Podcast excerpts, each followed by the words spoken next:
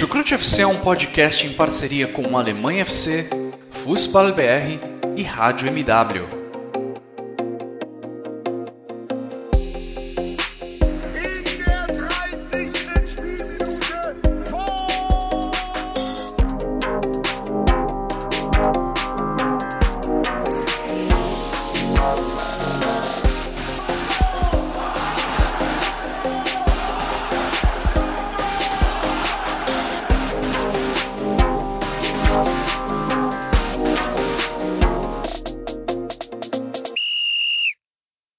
Moin, moin! Alô, servos! Estamos mais uma vez aqui para o Chucrute FC da rodada. É, tivemos rodada aí da Bundesliga, tivemos também Pokal no meio da semana. Uma rodada aí com jogos interessantíssimos, né? Dois jogos muito decisivos no que se refere à briga pelo título. Né? Outros jogos bastante interessantes também.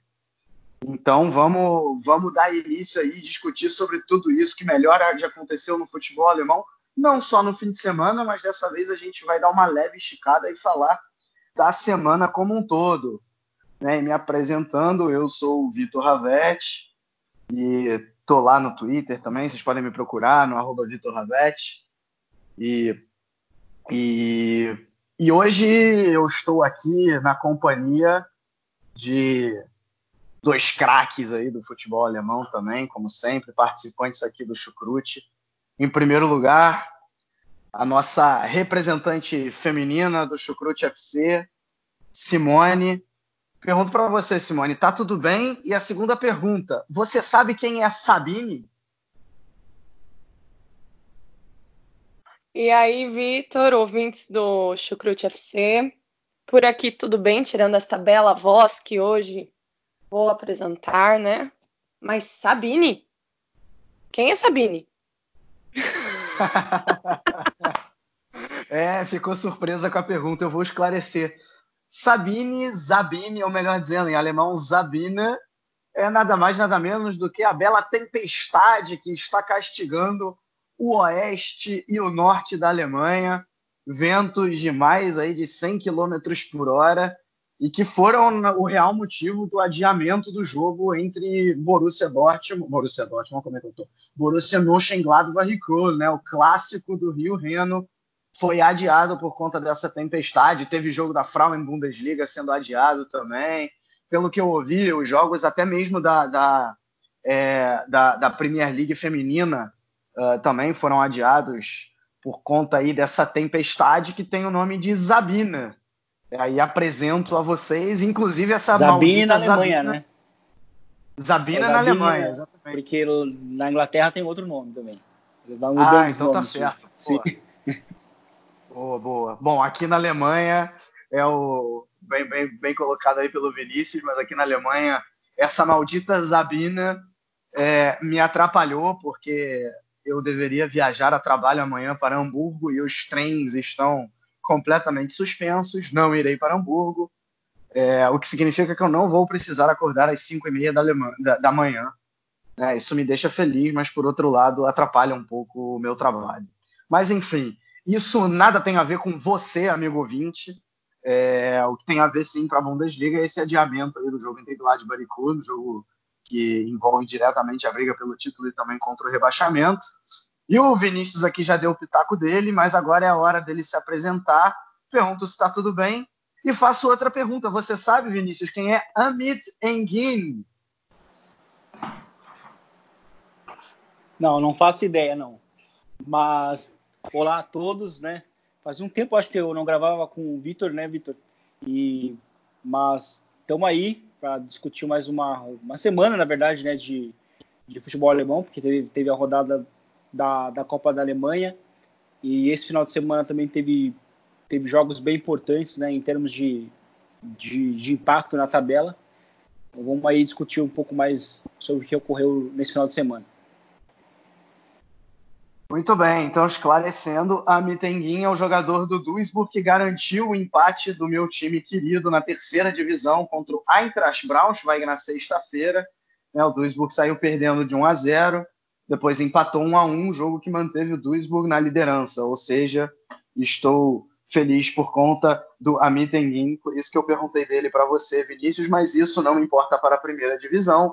Então, é, antes da gente dar início, eu queria lembrar todo mundo que agora a gente faz parte também do projeto Amplitude, né? Também os nossos podcasts estão lá no feed do Amplitude. Eu peço a você que ainda assina o nosso feed para você migrar lá para o Amplitude, também conhecer os outros podcasts da casa, né? o La Plantilha, o Banho de Cuia, o Ampliando e por aí vai. São todos podcasts com muita qualidade é, e peço aí para você conhecer. E claro, como sempre, agradecendo também os nossos parceiros do Alemanha FC. Abraço para o Mário André Monteiro, pro, do Futebol BR e também da Rádio MW.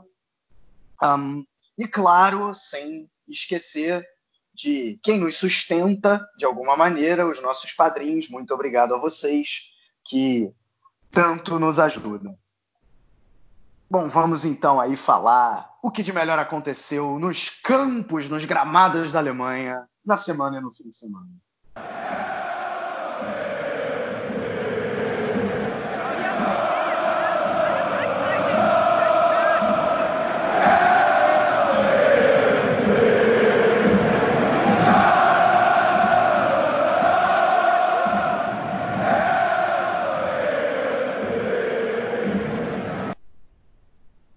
Começando então em ordem cronológica, vamos de DFB Pokal. E aí vale a pena dizer, eu inclusive fui questionado sobre isso na transmissão que eu fiz na Rádio MW essa semana, por que, que o nome é DFB Pokal? Vou aproveitar essa oportunidade para esclarecer. Né? Pokal, para quem não sabe, é, é, taça em alemão. Né? Mesmo a, a, taça física, mesmo quando um time conquista, ele conquista a Pokal. É, Pokal, né, em alemão, o L tem, não tem som de U. É, IDFB, acho que todo mundo sabe, é a CBF da Alemanha, ou seja, é, quem se a Bundesliga quem cuida é a DFL, é o conjunto de clubes, né, mais ou menos como a Premier League, a DFB Pokal, quem cuida é a DFB, a CBF da Alemanha, fazendo um paralelo como se fosse a FA Cup, né, lá na Inglaterra, então por isso o nome é DFB Pokal. Tivemos aí no meio da semana a fase de oitavas de final, é, com jogos bastante interessantes, né? A gente pode destacar aqui é, dois jogos. Uh, o primeiro deles, o Bayern de Munique, é, chegou a abrir 4 a 1 no Hoffenheim e acabou, acabou passando susto, porque o Hoffenheim fez dois gols relâmpagos e ainda pressionou o fim da partida, mas no final o Bayern de Munique garantiu a classificação. O Borussia Dortmund enfrentava um Werder Bremen em crise, é, mas valeu o fantasma ainda da temporada passada em que o time do Norte já tinha eliminado os aurinegros e valeu essa escrita mais uma vez. O Borussia Dortmund foi surpreendido, perdeu para o Werder Bremen de 3 a 2, né? É, e é até curioso, porque o Werder Bremen é, até se pensou, ah, agora o Werder Bremen vai virar chave na Bundesliga, a gente ainda vai falar mais para frente, mas não foi muito além disso, né? Perdeu na rodada para o União Berlim, uh, mas na Copa da Alemanha, Werder Bremen classificado para as quartas de final. O Schalke venceu o Hertha Berlim por 3 a 2 na prorrogação, num jogo que poderia ter vencido já no tempo normal, porque o Schalke foi melhor durante a partida. Além disso, o Bayern Leverkusen eliminou o Stuttgart. O Fortuna Düsseldorf eliminou o time que tradicionalíssimo, mas que hoje está na terceira divisão, o Kaiserslautern. O Eintracht Frankfurt surpreendeu o RB Leipzig, venceu por 3 a 1 pela segunda vez uh, em 10 dias. O Frankfurt vence o Leipzig, já tinha vencido pela Bundesliga. O Union Berlim venceu o time da quarta divisão, o, o Verl. E para fechar, pela primeira vez na história, teremos um time da quarta divisão nas quartas de final da Copa da Alemanha. O Saarbrücken venceu o Karlsruhe nos pênaltis uh, por 5 a 3 nos pênaltis, depois de empate no tempo normal e na prorrogação. E uma curiosidade aí dessa Pocal, é, vou deixar para falar a curiosidade daqui a pouco. Primeiro eu quero a impressão de vocês aí Vinícius e Simone. É, o que dizer aí dessas oitavas de final da DFB Pokal? Ah, os jogos da Pokal eu acho que é um, dos mais legais das taças que tem, porque todos os países têm a sua Copa da sua Copa do Rei, sua Copa da Inglaterra, Copa de Taça de Portugal. É, mas na Alemanha eu acho mais legal porque é jogo único, então é, é não é nem mata-mata, é mata, matou ou morreu. Então acontece de ter algumas surpresas e alguns tropeços que às vezes você não esperava. Por exemplo, o Dortmund tinha o fantasma do ano passado, que voltou, né? Perdeu para o Bremen. Mas aquele Bremen que está capengando, né? O Bremen voltou do final do ano passado já mal e não conseguiu ainda se recuperar, mas conseguiu bater o Dortmund. O Frankfurt que vem numa ascensão muito boa, né? Depois daquela depois do ganhar do Bayern ano passado, ele veio numa queda livre e agora parece que 2020 ele está conseguindo se recuperar e bateu mais uma vez o Leipzig, quando você falou. E teve aquele jogo, é, e o Schalke Hertha Berlim, que talvez fizeram, um, foi um jogo né, legal, 3 a 2 que teve um episódio, né, que a gente vai comentar mais pra frente. E aquele, e aquele jogo Saarbrücken Karlsruhe, Karlsruhe, meu alemão é péssimo, que eu acho que foi o jogo que né, teve menos, menos as pessoas olharam e eu, eu acho que é um jogo mais interessante, né? E que no fim já teve o sorteio hoje, né, das quartas de finais. E o Saarbrücken vai fazer, eu acho, talvez um dos jogos assim, mais uma vez um dos jogos menos, uh, não sei se posso dizer interessante, mas que as pessoas vão menos olhar, né? Porque vai ser tipo a zebra das quartas de final. É, como a Simone bem disse, geralmente Copa é uma, é, são competições que têm, algum, têm alguns resultados mais surpreendentes, né? embora o, o Bayern de Munique nos últimos anos é, até tenha dominado, né? tirando aquele, aquele, aquele momento ali que o, que o Frankfurt foi o campeão, mas no geral Copas são mais é, são mais imprevisíveis justamente porque é jogo único, né? E seja em, em qualquer país, então é, é, é bastante comum a gente vê esse tipo de resultados surpreendentes. Por exemplo, até mesmo o Barcelona na Espanha, é, por muito pouco não foi eliminado pelo Ibiza, mas acabou sendo eliminado pelo Bilbao, né, fora de casa. Então, é, Copa geralmente é muito complicado, é difícil de os times poderem, é, os times melhores, né, poderem confirmar o favoritismo, justamente porque é, é um jogo só, né. E, e, fala, e ficando a respeito sobre os dois, sobre os dois times mais importantes, né, o, o, o Borussia Dortmund acabou sendo eliminado novamente né, pelo, pelo Bremen, né, numa maneira muito parecida. Né, a situação em si, no momento da temporada, também é muito parecida com a do ano passado. Também justamente o impacto que, que essa eliminação tem, porque aquele jogo do ano passado também foi o jogo da lesão do Marco Reus. Né, e, e naquele momento, a ausência dele representou uma queda de desempenho bem grande para o Dortmund naquela temporada, no ano passado, na, na temporada passada. E, e, e, eu acho que vai ter, um, vai ter um, um, impacto nos resultados do Dortmund muito semelhantes também com a ausência do Royce, porque ele é o jogador mais importante no sistema do, de um time que é muito vertical e que funciona muito na base dele. Né? E, então vamos ver como é que vai funcionar. Né? Então também se esperava que, que o Bremen pudesse utilizar esse resultado como, como um fator para poder virar a chave na temporada, porque é, é sem dúvida o time mais é o time que mais tem desapontado na temporada, porque o treinador é bom, o time tem boas peças, né, embora é, é, sempre bom ressaltar, passou grande parte do início da temporada sem quase nenhum jogador titular disponível né, do, dos, dos, defensores. E, e, o Dor, e, o, e, o, e o Bayern de Munique né, contra o Hoffenheim acabou sofrendo um sufoco ali no final, mas acabou confirmando a, o seu favoritismo e passando de fase.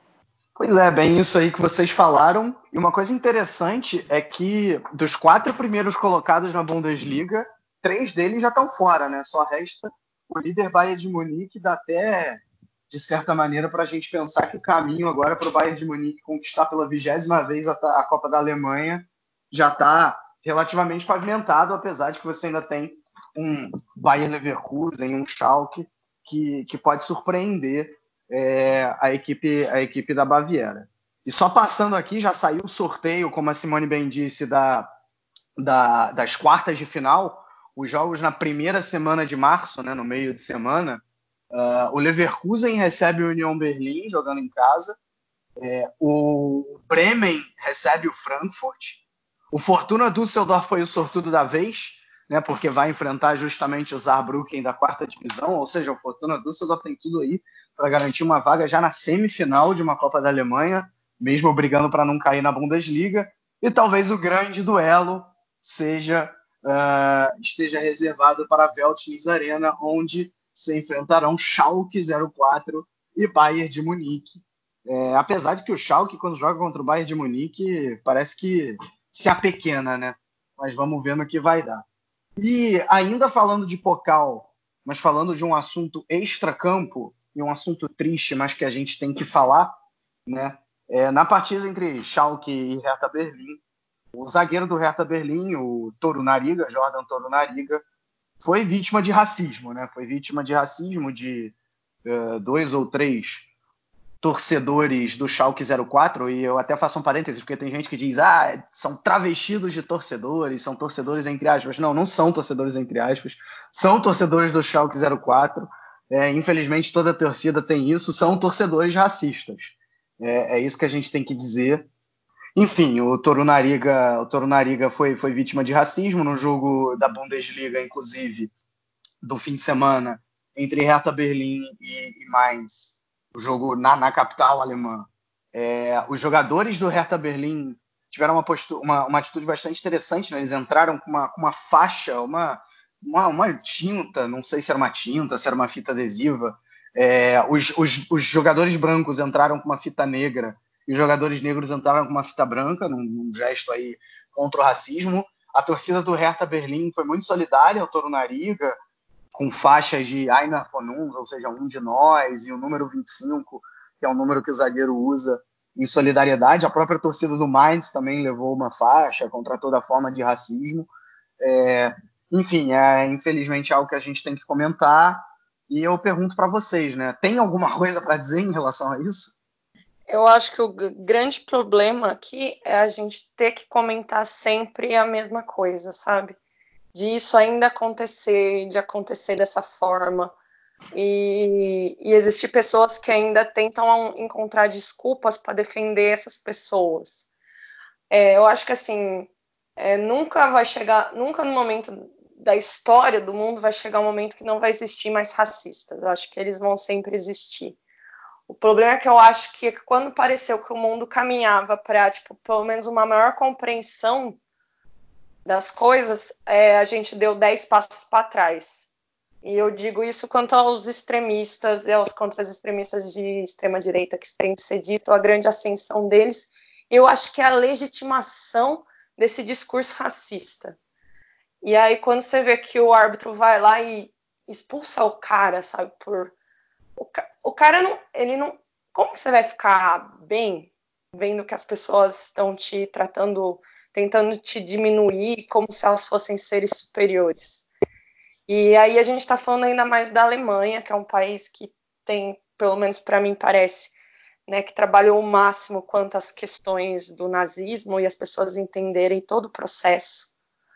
E uma liga como a Liga Alemã e os times alemães que têm, é, trabalham muito essas questões, mas esses indivíduos eles sempre vão existir. Então, é, eu acho que tem que banir. E não é banir do estádio do Schalke, é banir de todos os estádios da Alemanha. É esses caras responderem a, na justiça. Se vão ser presos ou não, eu não sei como funciona a justiça alemã. Mas esses caras não podem estar mais lá. Eles não podem ser mais bem-vindos. Eles se acham superior, eles não são. Eles são cada vez mais inferiores. Então, acho que eles não têm que ser banidos da Veltz, eles têm que ser banidos de qualquer estádio, qualquer estádio de feira, eles não podem estar lá dentro. Acho que eles querem expulsar os negros, ou seja, quem eles querem expulsar de qualquer tipo de preconceito. Eles querem expulsar as pessoas, mas essas pessoas têm que ser expulsas. É, não existe tolerância com intolerantes. É simples assim. Para mim, pelo menos. É, bem isso aí, né? Porque, infelizmente, também é uma onda que desse, acho que nessa temporada está ficando bem mais em evidência, né? Principalmente na Itália, né? É praticamente quase uma quase um, é um caso desses por rodada que tem acontecido. É, na Inglaterra já aconteceu também, enfim, e dessa vez já chegou na, na Alemanha, né?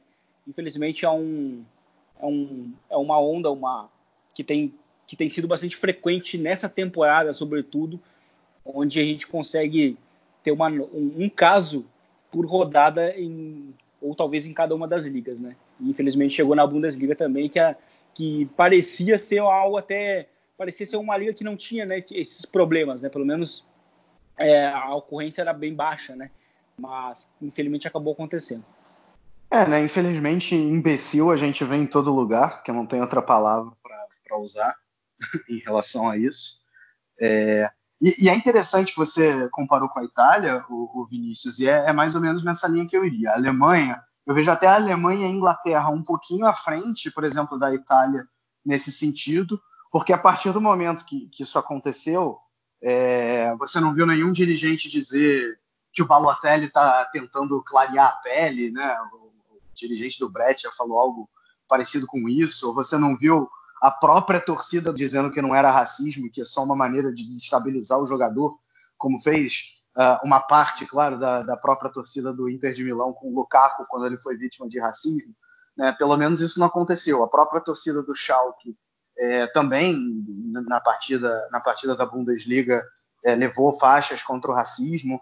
É, então, assim, pelo menos dá para ver que na Alemanha esse tipo de cara ele, ele é minoria e ele é, e ele é reprimido. Agora, uma coisa que tem que ser dita é o seguinte: é, os dirigentes do Schalke, legal, eles uh, se colocaram à disposição para ajudar a encontrar os dois, acho que foram dois, né?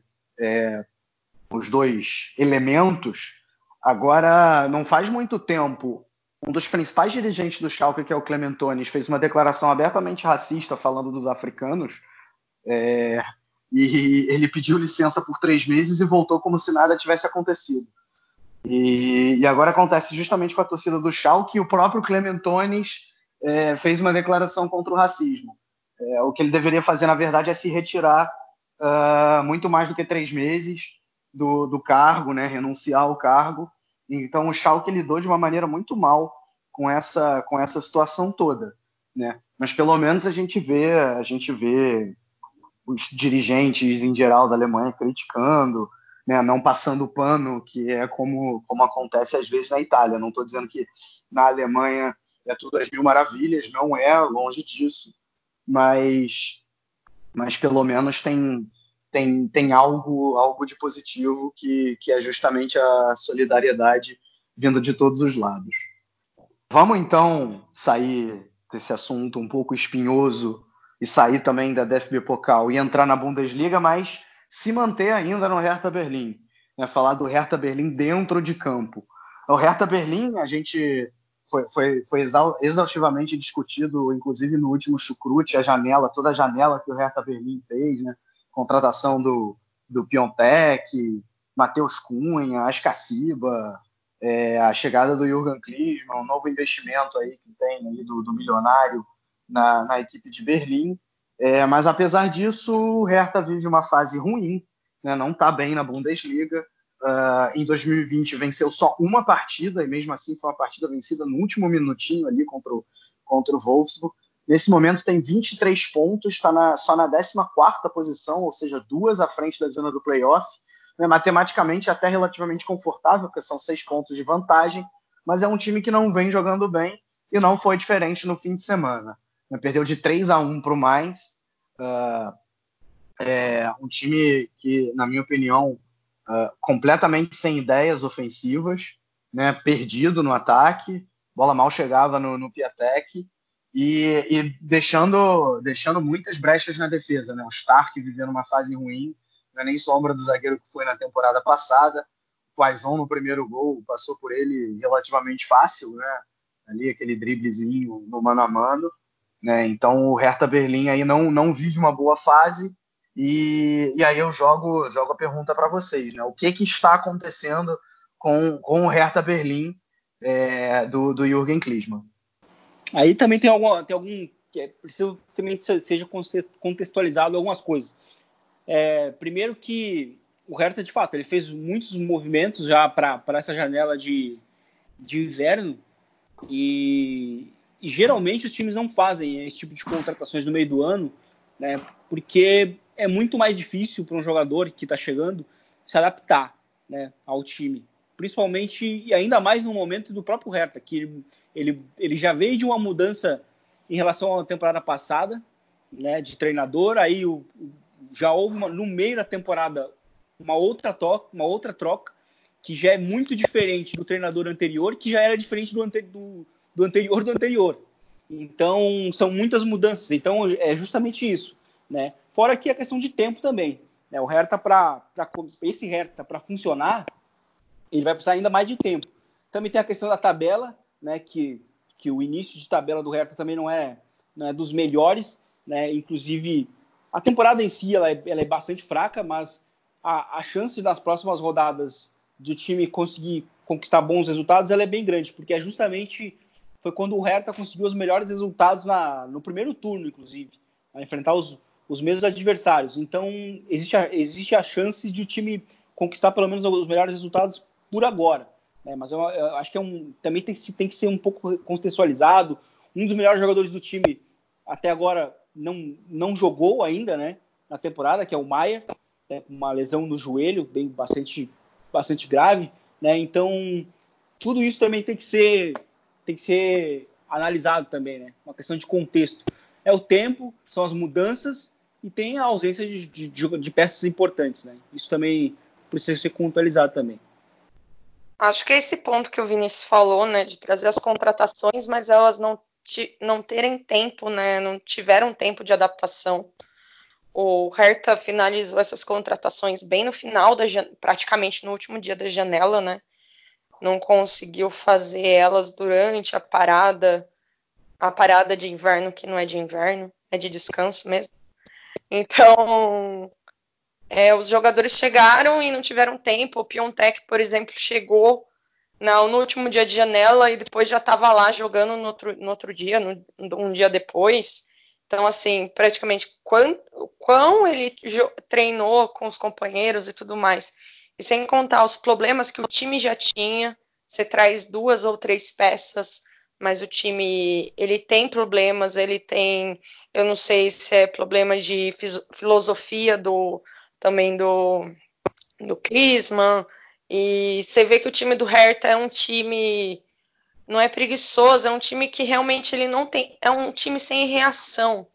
Eu assisti o jogo acho da rodada passada do Hertha e, e era um time era um time que não morto, que ele ficava lá rodando, mas ele não sabia muito bem para que lado ir, qual era o estilo de jogo, qual, qual era a distribuição dentro de campo. Então, assim, é uma, uma questão estrutural muito grande.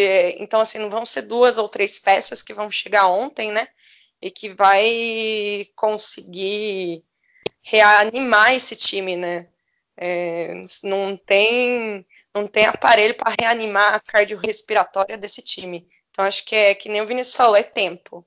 É, o Klinsmann precisa de tempo para tentar adaptar esses jogadores e tentar encontrar uma estrutura de time para que pelo menos o Hertha não não brigue tão lá embaixo. Dentro de campo, concordo plenamente com vocês. Acho que não dá, não dá para fazer uma avaliação ainda do trabalho do Klinsmann, apesar de que eu diria que eu não vi muita evolução até aqui, mas tudo bem.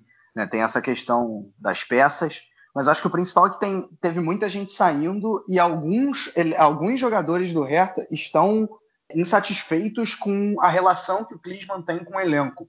Né? Isso já foi colocado, inclusive, na imprensa abertamente.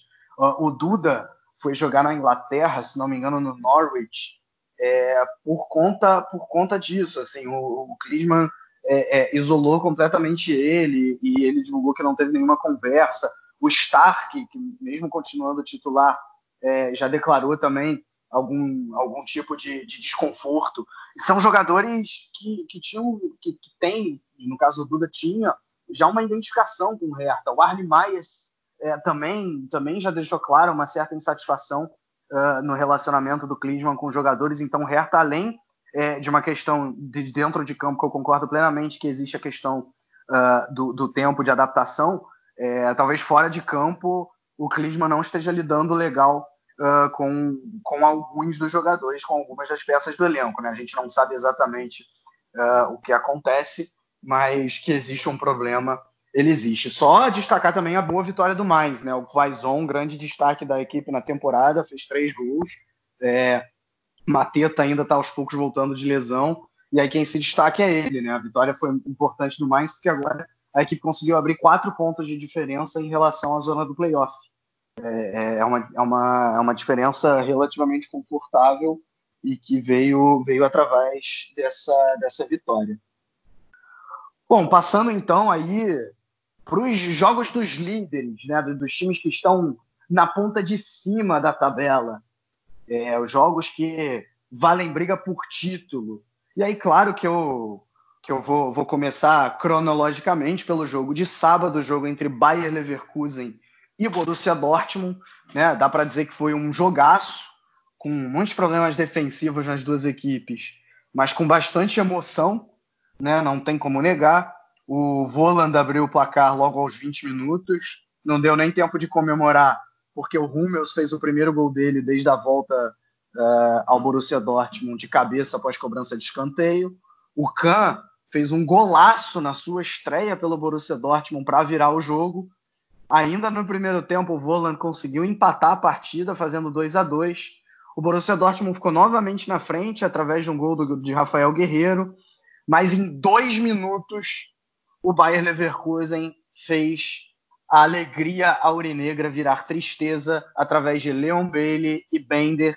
O Bayern Leverkusen venceu por 4 a 3 o Borussia Dortmund. O que dizer aí dessa partida, de toda a situação do Dortmund, do próprio Leverkusen? É, qual a opinião de vocês também em relação ao Favre, se vocês quiserem deixar?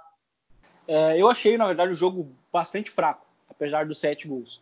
É, foi um jogo que no primeiro tempo é, os dois times estavam com a ideia de pressionar alto, né?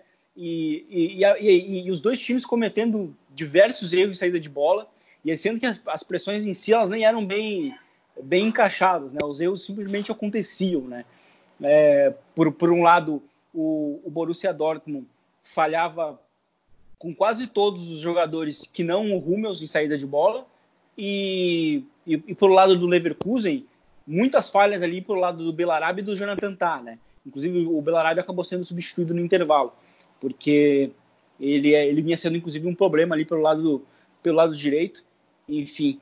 Mas foi um jogo que eu achei na verdade muito fraco e que curiosamente os dois primeiros gols do Leverkusen eles saem justamente de duas boas, duas boas jogadas do, do, Dortmund, né? Porque o Dortmund ele teve uma boa chegada com o Haaland, é, que depois culminou no lance do, do, escanteio. E aí do escanteio, né, do lance ali, logo seguinte, a equipe do, do, do Leverkusen conseguiu superar a pressão alta do, do, do, do, Dortmund e aí o Havertz, né, ele consegue iniciar o lance ali, deixando o Amiri né, de cara para o lance e mais tarde o Amiri ele lança o, o Voland né, entre os zagueiros do, do Borussia Dortmund e acaba fazendo o primeiro gol. Inclusive, esse foi o primeiro jogo que o, que o, que o Royce já não joga, né? E aí a gente já nota como uma mudança de esquema, né, principalmente porque aquele, aquele, aquele sistema com três zagueiros visava muito né, uma maneira de o Marco Reus é, influenciar o jogo praticamente inteiro, né? é, e já, já, já ocorre uma mudança tática bem grande, e aí muitos dos problemas anteriores que o Dortmund teve no início da temporada começam a voltar, principalmente a questão da transição, das transições defensivas, né? A gente, tem, a gente, viu esse, o time tendo muitos problemas de, de transições defensivas, embora eu acho que o Sancho tenha feito um grande jogo. O Sancho, para mim, foi até o melhor jogador da partida em si, né? embora o resultado não tenha sido positivo para a equipe dele, mas ele fez para mim uma partidaça ele já, ele já mostrou que ele de fato foi o líder do time, enquanto que o Haaland foi o primeiro jogo que a gente viu ele bem dominado, né? Bem dominado pelos zagueiros do, é, do Leverkusen. E mas eu gostei muito da partida do Sancho e o jogo foi muito estranho porque o, o Flávio de fato vai mal nas alterações, né? E principalmente quando o time recua. O time recua no segundo tempo e aí quando recua é, é um abraço, o time já não, não, não consegue reagir mais né, nasce o primeiro gol, né, o, o 3 a 3 e logo na sequência já, já sai o segundo gol.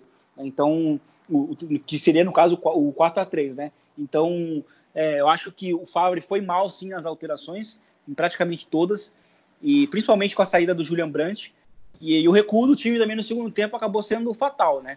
Porque a, o Leverkusen antes do, do, recuo ele não vinha fazendo grande coisa, ele não ele não estava criando grandes situações, né? Então acho que o Favre foi foi, foi bastante mal. E agora a gente tem que ver como é que vai reagir o time sem o Marcos, porque é, assim como foi na temporada passada, os resultados ruins começaram quando ele não estava mais em campo. Eu acho que eu tenho a sensação, depois desse jogo, de que o mesmo vai acontecer daqui para frente. Pistola e Simone. Vou pistolar, o pessoal pediu, vou pistolar. Não, começando pelo jogo, acho que assim, o Bayer Leverkusen conseguiu lá na defesa segurar bem o, o, né, o Haaland, o, até o Sancho, mas você via que quando a marcação era em cima do Sancho, era no mínimo dois caras marcando ele, né? Porque é que nem o Vinícius falou, o Sancho foi um dos foi o melhor jogador do Dortmund, assim, simples. E ele conseguia sair da marcação, mas o problema é que o Haaland não conseguiu muitas vezes ele ficou preso, mesmo não conseguiu sair da marcação do Bayer Leverkusen. Concordo com o Vinícius no ponto que o jogo foi, não foi um jogo, foi um jogo fraco em si, porque se for ver o Bayer Leverkusen, pelo menos no, nos dois primeiros gols, foi tipo assim, o dois chutes, dois gols. É, até então não tinha tido tantas chances de gols.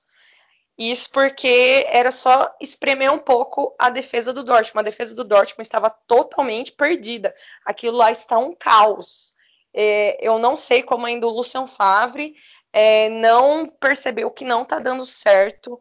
O Akanji, a gente vem falando da situação do Akanji desde o início, acho, da, do meio da temporada de que ele voltou daquela lesão no quadril, o cara parece que operou o quadril e perdeu o talento, não sei, o cara tá mal. O Hakimi, ele equilibra entre boas e más partidas. O Hummels tem aquele momento que você fala, misericórdia, o Hummels é aquele zagueirão, mas às vezes ele perde, ele perde muito na corrida. O Hummels nunca foi um, um zagueiro de conseguir é, marcar em velocidade. É, Colocar o Henrique logo na chegada, o Henrique estava sem ritmo. Não tinha que colocar o Henrique. A gente sabe que o Favre pediu o Henrique a Jesus Maria José, mas não tinha que colocar o cara. O cara tava sem ritmo, ele fez aquele golaço, fez aquele golaço. Mas ele não se achou em campo. No segundo tempo, ele estava se arrastando. Ele deixou a defesa totalmente sem cobertura. E a defesa tá um caos é, parecia. Eles não marcavam ninguém naquela defesa do Borussia Dortmund. Se o, Le o Leverkusen podia estar à frente do jogo muito antes.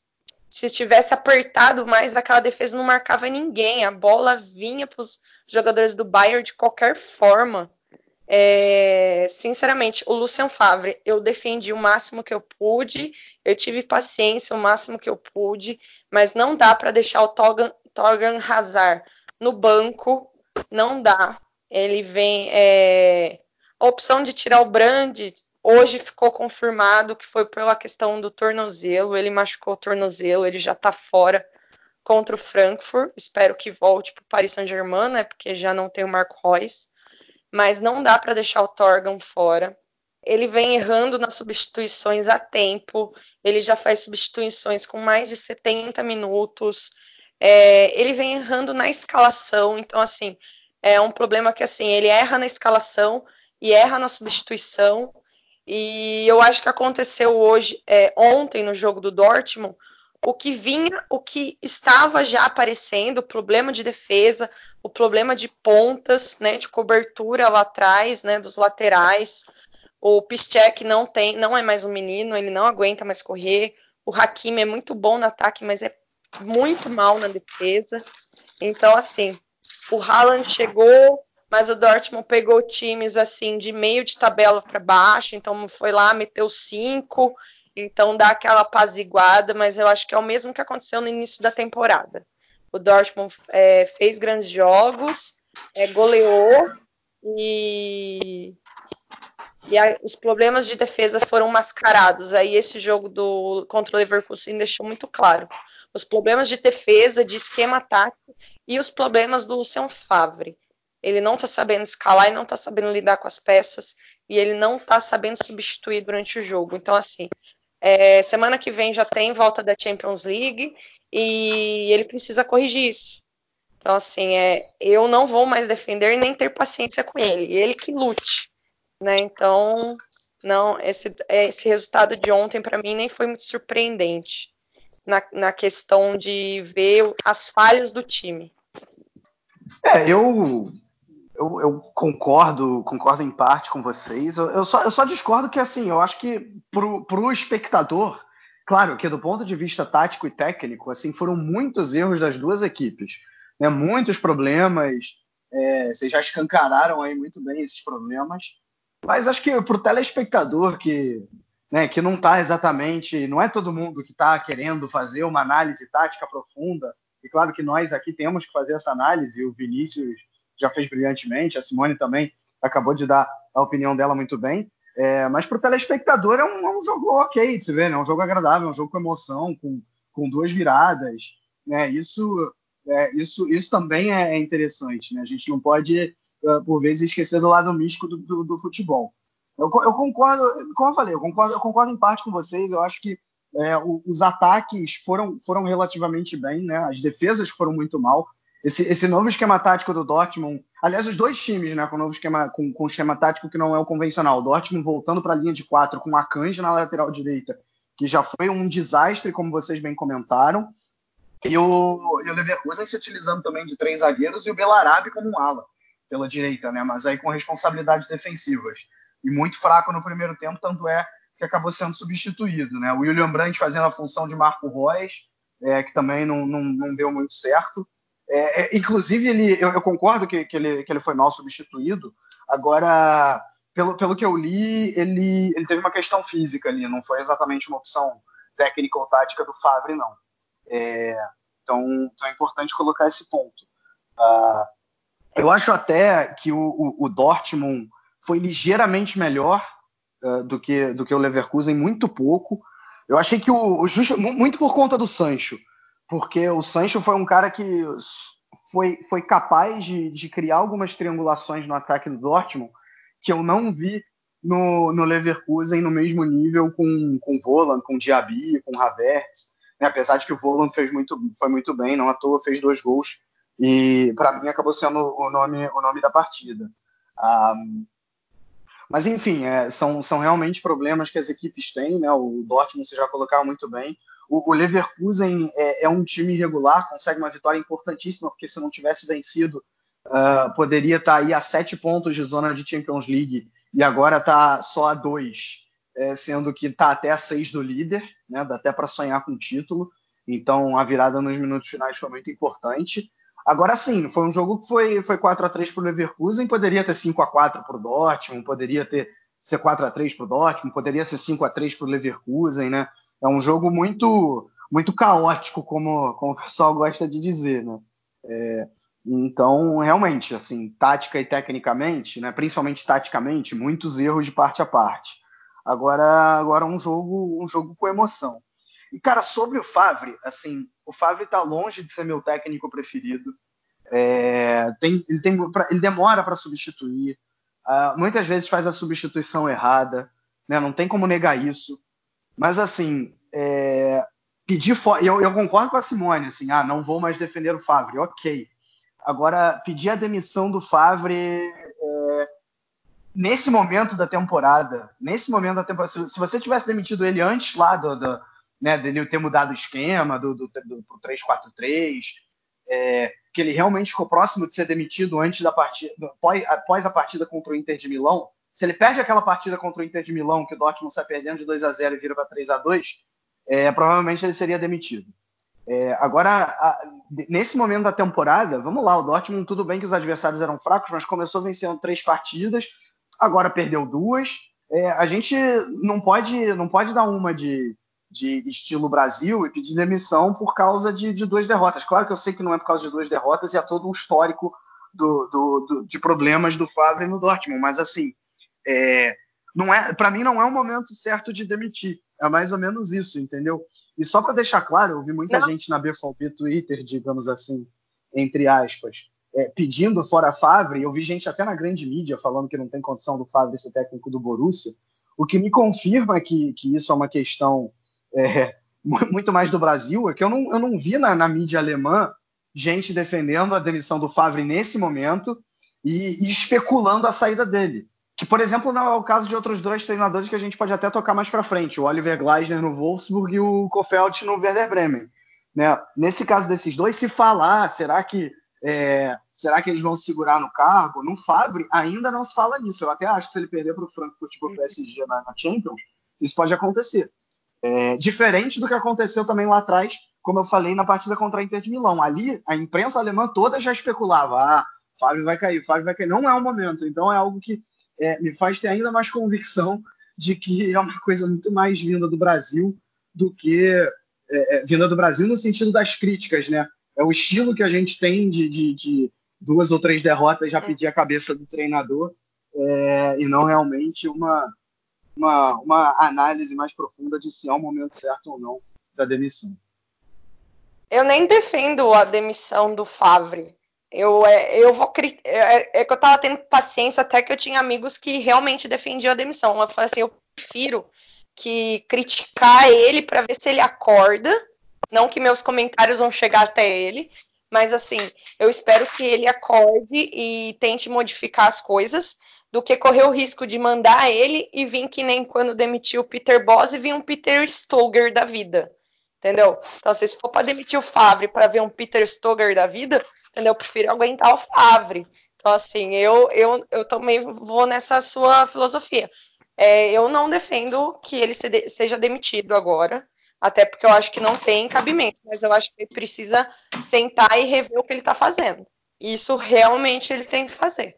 Mas agora a demissão não vai resolver para nenhum dos dois lados. É, eu concordo, é, é bem, é bem isso que você falou mesmo. Bom, vamos passar para o outro jogo que, que envolve briga pelo título. Outro jogo da rodada que acabou agora há pouco, né? Estamos gravando no domingo. Uh, jogo em Munique, Bayern de Munique 0, RB Leipzig também 0, né? O que manteve o Bayern de Munique na liderança, um ponto à frente do Leipzig é, e quatro pontos à frente do Dortmund. Um, e e agora o, o Gladbach, se vencer esse jogo adiado com Colônia, também pode se juntar ali ao Leipzig e empatar com os Touros Vermelhos na, na vice-liderança. Né? Foi, foi 0 a 0 mas foi um bom jogo, ou não? Respondam aí vocês. É que assim, se a gente for parar para analisar os jogos da Bundesliga como um todo, na verdade a temporada de qualidade da Bundesliga é, é, o pior da década se a gente considerar a década do, do, do de, de, 2020 ainda. É. Mas foi um jogo que também não foi tão bom, mas foi muito movimentado, né? Foi muito movimentado.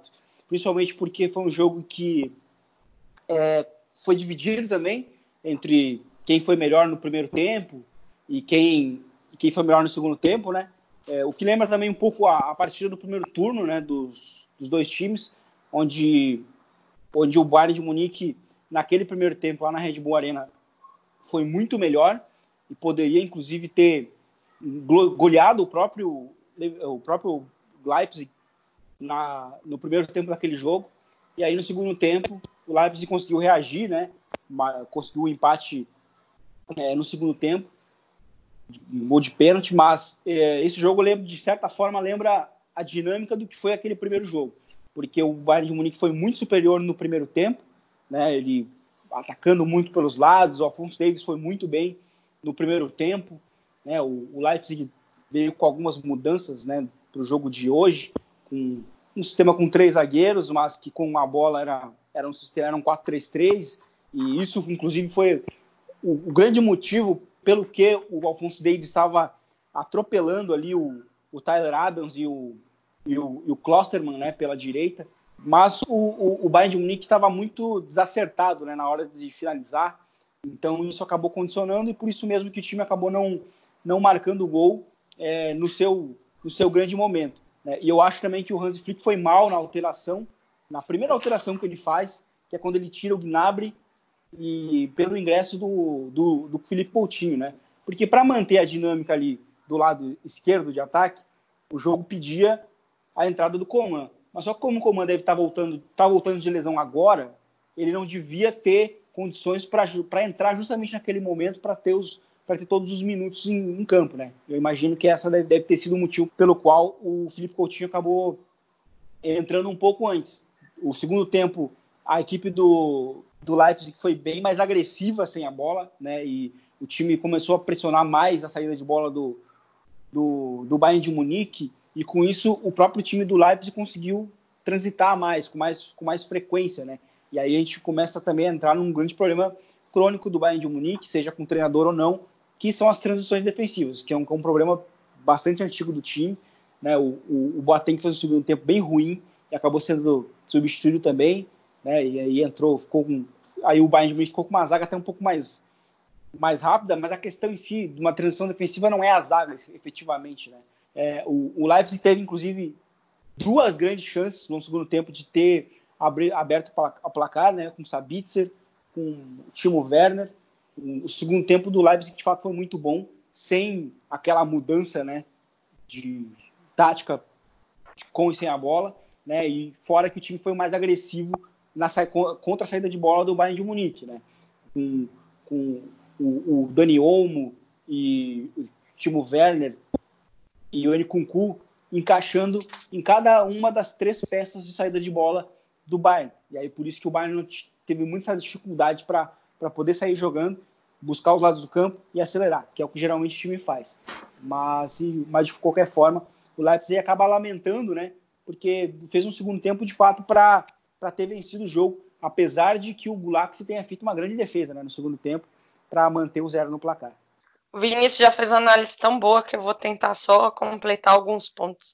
Eu achei um jogo legal, apesar de 0 a 0 o, o Leipzig teve uma chance que o Timo Werner perdeu claríssima, que eu já tinha gritado gol e eu falei assim, meu filho, como você, você nunca, você nunca pode perder um gol contra o Bayern de Munique. Ainda que eu acho o empate o melhor resultado para manter essa briga lá em cima da Bundesliga, né? E ainda o, Leipzig teve ainda outra outra sorte de na marcação daquele pênalti em cima do Lewandowski, o árbitro ter voltado porque ele estava impedido antes da falta, né? Então acabou que não teve pênalti, então conseguiu fazer, manter o 0 a 0 Eu acho que completar alguns pontos que o Vinícius, porque o Vinícius já fez análise tática perfeita, eu acho que o, o Bayern ele está penando em algumas coisas de, de não ter feito durante a janela de verão. Por exemplo, é, ele vendeu o Rúmeus, né, porque na época o Kovac não achava que ele não era necessário, e manteve o Boateng, o Boateng que eu vejo, eu pelo menos vejo o Boateng num descenso muito grande nos últimos anos, com vários problemas de lesão e ele nunca mais conseguiu recuperar aquela boa fase. Que nem o Vinícius pontuou, a substituição do Gnabry pelo Coutinho. Sinceramente, o Coutinho eu não vi em campo. Ele não acrescentou em nada para o time eu vejo o Coutinho voltando para o Barcelona no final da temporada e o Barcelona não sabendo o que fazer com ele. Porque desde que ele saiu do, do Liverpool, ele não é nem metade daquele jogador que ele se mostrou ser. E pelo lado do Leipzig, o que jogo do Pamecano, né? Ele simplesmente conseguiu anular muito bem o Lewandowski, fez uma partidaça. Ele é um, ele é um ótimo zagueiro. Às vezes tem seus trupicão, mas como qualquer zagueiro. Mas ele fez um jogo assim. A, a, a parte defensiva do Leipzig muito bem, né? O time do Nagelsmann joga muito bem sem bola. E aí conseguiu segurar mais uma vez o, o Bayern de Munique em um empate que mantém a diferença de um ponto entre eles, né? E mantém a briga lá em cima pelo título. Eu também aí vou, vou na linha de vocês. Eu achei, achei um jogo bom, assim, para Normalmente a gente pensa que 0x0 é um jogo ruim, eu, eu achei ok. É, não foi um jogo sensacional, mas achei ok. É, compartilho da ideia do Vinícius, Bayern de Munique melhor no primeiro tempo, Leipzig melhor no segundo. No primeiro tempo, o, o Bayern de Munique conseguiu empurrar o Leipzig para o seu campo, o Leipzig abriu mão de fazer, de fazer, de marcar a saída de bola. É, e o Bayern de Munique, como é de padrão, lateralizava bastante, buscava muito justamente o, o Davis e o, e o Gnabry, né, que hoje, que hoje jogou pela esquerda por um lado, é, principalmente por esse lado. O Pavar teve algumas escapadas boas também pelo lado direito. A questão é que o Leipzig sempre conseguia rifar bem a bola, né? Justamente na partida monstra que o Pamecano fez já bem falada pela Simone, melhor jogador da partida, na minha opinião. E aí, no, no, segundo tempo, com essa, com essa boa marcação que o Leipzig exerceu, o Leipzig foi melhor, continuou se defendendo muito bem, né? É, e, e, melhorou ainda mais a, a marcação-pressão.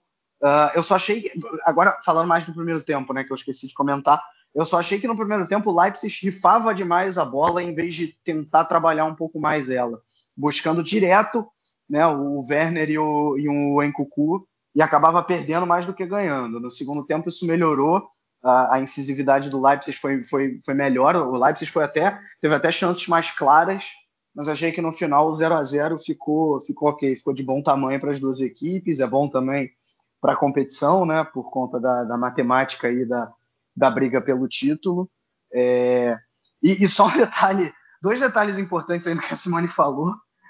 Motivo de risada, né? Teve um, eu acho que foi o, o CIES, C-I-E-S, é, que declarou essa semana, fez lá umas estatísticas e disse que o melhor zagueiro é, da temporada é o Boateng, o segundo melhor era o Hummels, e o terceiro, agora eu não estou lembrando, mas era algum que jogava na Alemanha também. É, assim, completamente. Não tem, não tem qualquer um que acompanha futebol, não tem como colocar o Boateng como o melhor zagueiro do, do, da temporada, do mundo, seja o que você escolher. É, eu não sei como é o que. Rapaz um... tava mamado. O rapaz é, tava mamado. É. Isso, né? É, é, bem nesse sentido mesmo, né? É, agora, uma coisa que tem que ser dita dessa, dessa defesa do Bayern é que é, tá jogando até improvisado, né? Boateng e Alaba. Uh, porque o Hernandes estava machucado, voltou agora de lesão, e o, o está machucado por tempo indeterminado, né? E o Zulli é definitivamente o melhor zagueiro que o Bayern de Munique tem. Então tem, tem essa questão também. Bom, agora só para a gente fechar essa questão dos líderes aí, bem rapidinho, como é que vocês enxergam essa briga do título daqui para frente? É, quem tem mais chance de ganhar, quem está com, quem tá com mais sede, quem está com um time melhor, é, e quem vocês veem um pouco atrás. E se vocês também incluem o Leverkusen nesse grupo, né? Os cinco primeiros, ou se o Leverkusen não tem chance nenhuma. É, eu, eu falei no programa que eu tive a última vez que vai ser um, para mim, ia ser um segundo turno muito dominado por, por Dortmund e, e Bayern de Munique, né? Só que vamos ver até, até que ponto é, a ausência do, do Royce no, no, no, Dortmund pode, pode ser, pode ser é, impactante nesse sentido. Uma futura eliminação na Champions também, que eu acho que vai acontecer. E né, para ver se isso vai acabar condicionando. Mas eu acho que é um segundo turno de, de domínio do Bayern completamente, é, com, com o Leipzig correndo por fora. E eu acho que não, não foge disso. Eu acho que qualquer outro que se incluir aí vai ser uma, vai ser uma forçada bastante forte de barra, para mim, no meu sentido, porque eu, eu, muitas vezes eu costumo, uma coisa que eu costumo falar, porque muita gente achou que o, que o Gladbach ia brigar por, pela liderança, ou até mesmo o Leipzig, mas uma coisa que eu costumo dizer é o seguinte: quando um time que não o Bayern de Munique, ou o Real Madrid, ou o Barcelona, são, já, uh, já são líderes em outubro ou novembro, eu costumo dizer que a liderança para esses times elas não interessam nada. Porque o que define mesmo um campeonato são as últimas 10 rodadas. O líder ali nas últimas 10 rodadas, ele tendo que, de, ele tendo que defender a liderança ou, ou, e tendo a necessidade a obrigação de vencer. Porque é, os jogos eles mudam completamente de, de peso, né? A vitória, a necessidade de entrar para vencer nas últimas 10 rodadas, ela, ela, ela é outra é um, é um outra dinâmica. Então, é, geralmente, por isso mesmo os mais por isso mesmo, os mais fortes, os times que, que, que têm os melhores jogadores, acabam vencendo. Porque no, no tempo, né, no, ao longo tempo, quem vence, vence quem tem os melhores. Então eu acho que esse campeonato não vai fugir de, de Dortmund, Bayern ou no máximo Leipzig. Eu concordo com com Vinícius. Eu acho que a briga não sai de Bayern, Leipzig, Dortmund. Ainda acho que o Bayern ganha.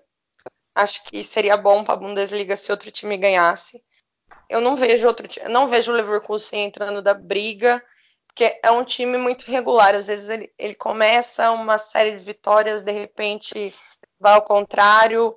O Mönchengladbach, acho que eu falei em um, alguns podcasts de atrás que não ia ter força para aguentar.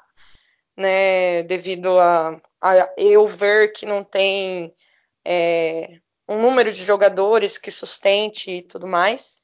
E o Dortmund acho que é ah, as questões que eu, que eu já coloquei agora, né, com o Luciano Favre, os problemas de, de estruturar o time, problemas de lesão, né, e, e às vezes eu acho que também falta um pouco de mentalidade pro Dortmund, acho que eu estava comentando hoje com um amigo, que o Dortmund ele não tem se mostrado um time competitivo ao longo dos anos na questão de ele, ele fica lá entre o vice, entre o terceiro lugar, mas é, quando vai para os grandes jogos contra os, uh, o Bayern, o Schalke, ou os times, o próprio Leipzig lá em cima da tabela, ele meio que dá um passo atrás, não é um time que vai de é, como que é? De igual para igual. Então eu ainda vejo o Bayern como campeão e o Leipzig o grande adversário dele esse ano. É, e tem um outro ponto que eu acabei não citando, que é a questão do próprio Leipzig. O Leipzig ele não ganha dos times grandes também. E isso acaba afetando muito. Porque teve um, um mês de outubro do Leipzig que foi bem ruim. Aí o time reagiu em novembro, ali, final de outubro, no último dia de outubro, que foi quando eliminou o, o Wolfsburg. E, e a partir de novembro, quando teve uma tabela muito acessível, foi quando começou a disparar. Né? E aí acabou sendo líder. Mas é um time que acaba não vencendo os times grandes. Não venceu nenhum dos times grandes. Principalmente quando foi enfrentar o, o, o Frankfurt, né? Acabou tendo 80% de posse de bola, 83%, e acabou perdendo. Que, inclusive foi o primeiro jogo que o Frankfurt é, mudou de sistema, né? Isso foi bem, bem importante na reação do time para esse ano. E então o, e isso também no final lá da temporada vai fazer uma diferença muito grande, né?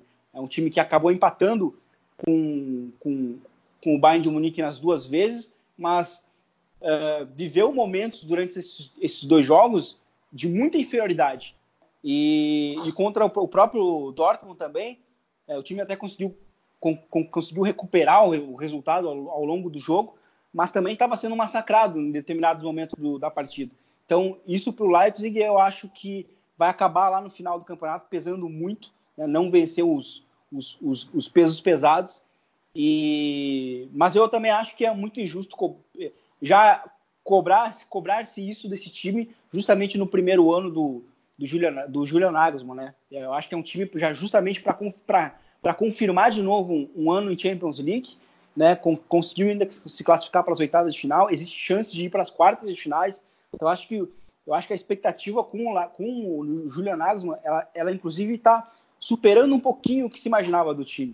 Né? O time está, tá, inclusive, sendo mais competitivo do que se imaginava. Está sendo um pouquinho a mais, está tá, tá uma linha acima do que se imaginava. Então, eu acho que o que vai pesar para o Leipzig no final do campeonato é justamente não, não vencer os pesos pesados e acabar só confirmando o, o, o seu favoritismo contra os times que estão em má fase. Que foi o que aconteceu quando o time, com, a partir do momento que conseguiu uma boa sequência de vitórias. É, por tudo que vocês falaram, não vou nem me estender muito, esse campeonato alemão não sai de Munique. É, Para mim, o Bayern é o grande favorito. Bom, e agora a gente vai falar de um time justamente citado pelo Vinícius agora há pouco. Estou né? falando do Eintracht Frankfurt, é nada mais nada menos do que o líder do retorno, empatado com o Bayern de Munique, quatro jogos, um, é, quatro jogos, três vitórias, um empate e ainda tem mais uma vitória na Pokal.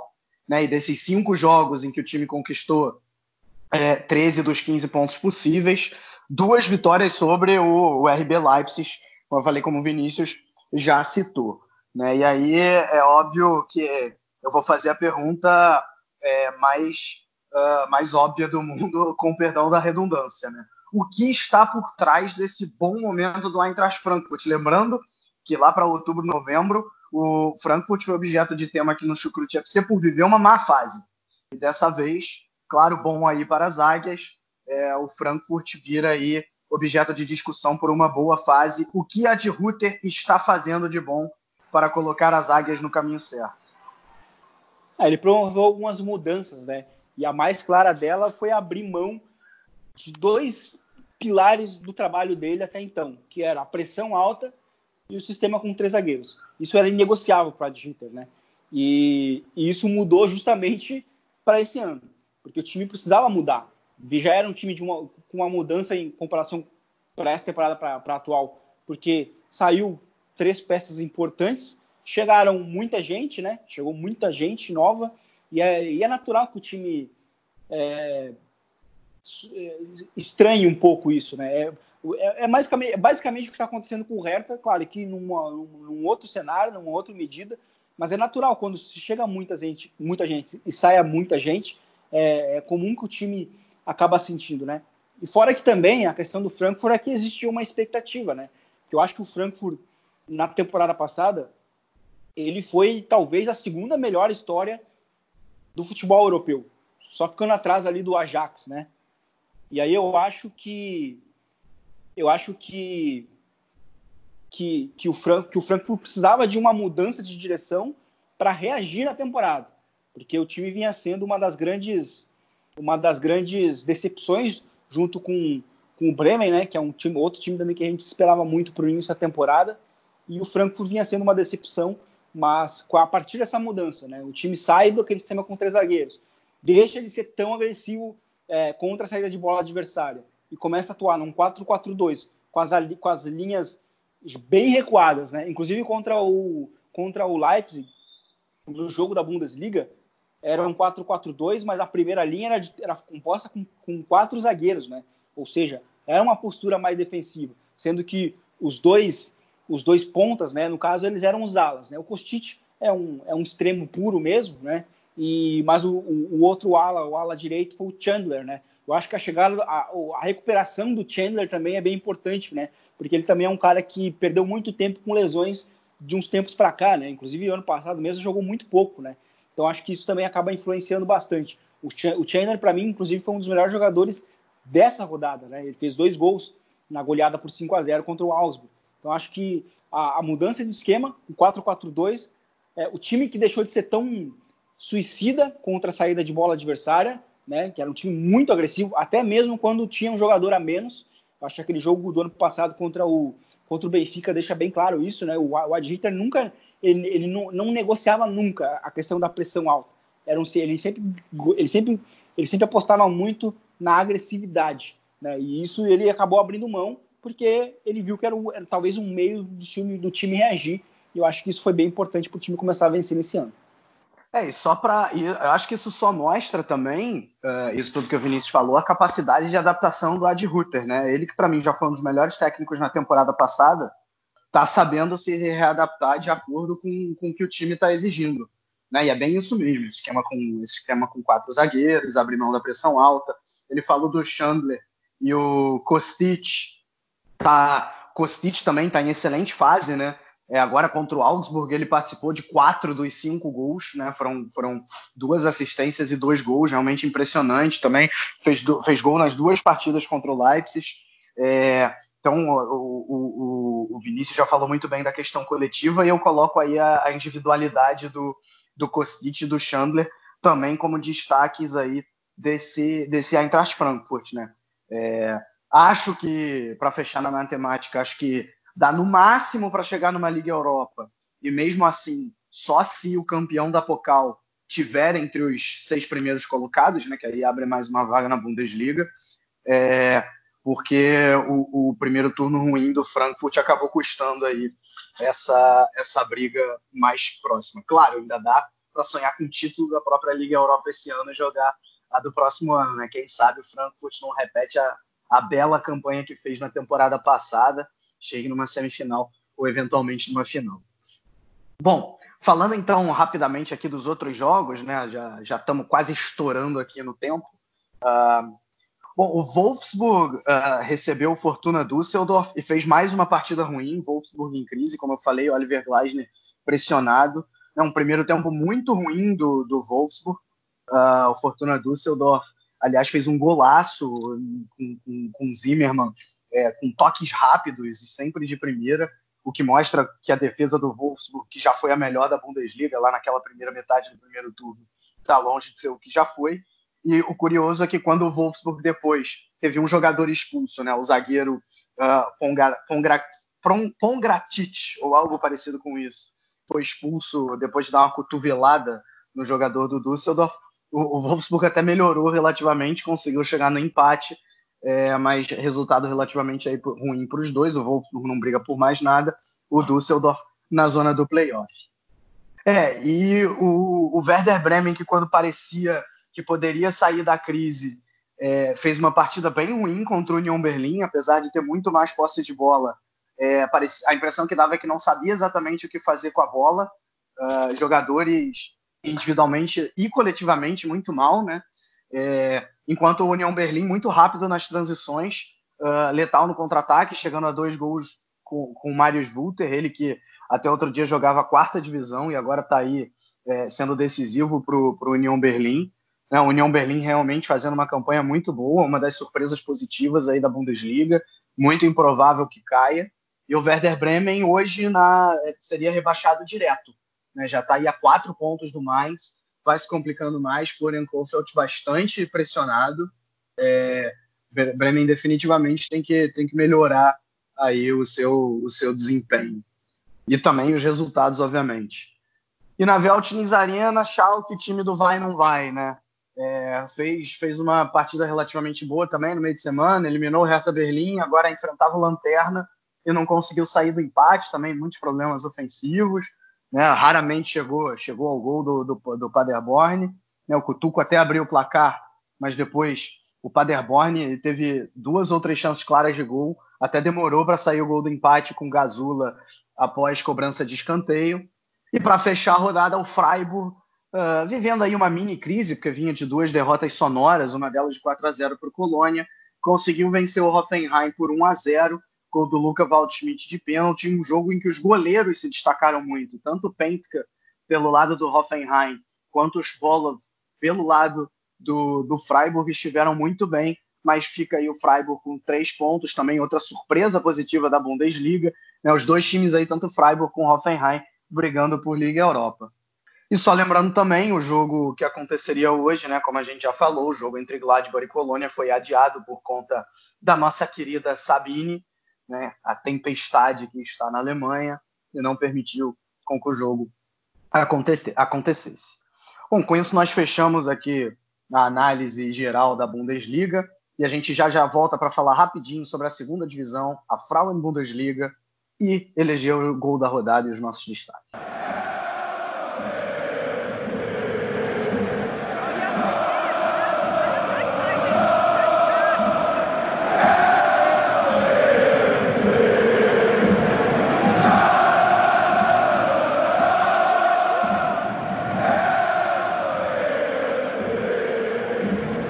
Bom, segunda divisão aí, a segunda Bundesliga, Zweite Liga, que teve a sua 21 primeira rodada disputada nesse fim de semana, né? Na verdade ainda falta um joguinho, jogo entre Holstein Kiel e São Paulo, completando a rodada amanhã.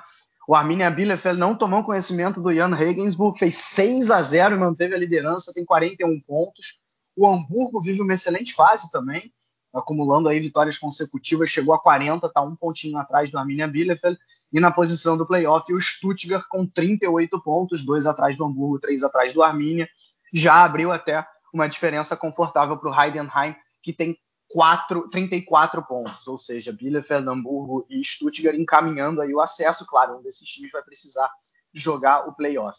E na outra ponta da tabela, é, o Ven Wiesbaden está na posição de playoff com 21 pontos. O Karlsruhe tem 20 e o Dinamo Dresden tem 17 na lanterninha. Destaque para a vitória do Nuremberg essa rodada. O Nuremberg que estava aí na posição do playoff escapou, ao menos nesse momento. E a Frauen Bundesliga que teve, que voltou, voltou hoje. Né?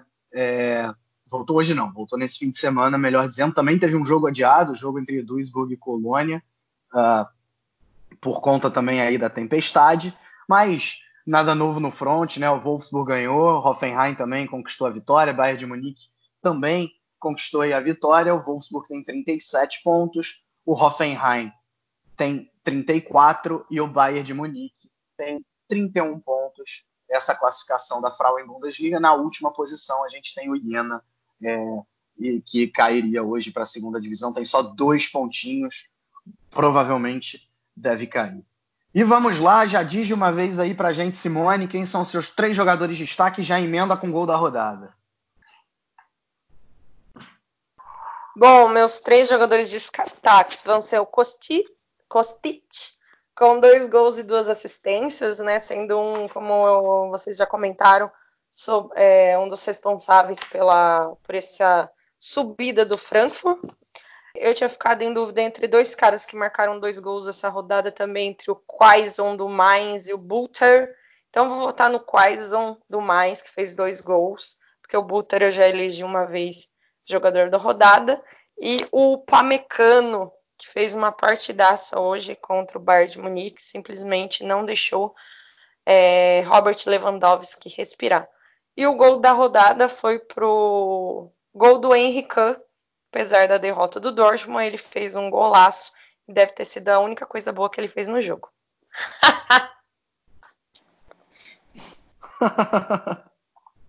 Manda lá as tuas escolhas, Vinícius. Eu voto no Kostic também, no, no Bilter e no, no Upamecano. E o meu gol da rodada é o gol do Henrique também, contra o Leverkusen. É, Kostic, então, unanimidade aqui. É, escolhido pelos três, claro, né? Participou dos, de quatro dos cinco gols, como eu falei ao longo do cast. Eu, eu, eu fiquei com o Quaison, né? Hair-trick, três gols. É, merece também estar nessa seleção. Meu outro jogador foi o Buter também, pelos dois gols do Union Berlin contra o Werder Bremen. Eu escolhi um gol da rodada diferente. Eu fiquei com o gol do Zimmermann, que eu até falei ao longo do cast. Uma jogada muito rápida do Düsseldorf, de pé em pé, cinco jogadores tocando de primeira até a bola chegar no pé do Zimmermann, que também chutou de primeira e venceu o goleiro do Wolfsburg. Então, o gol da rodada é o gol do Zimmermann, do Düsseldorf para mim. Bom, com isso a gente fecha então aqui esse episódio do Chucrute FC, né, um pouquinho mais longo, mas também tinha muito assunto para falar, né, tinha focal, é, falamos aí da, da, semana inteira e não só no fim de semana. Muito obrigado a você que ficou até aqui com a gente. Semana que vem estaremos de volta. Um grande abraço e valeu!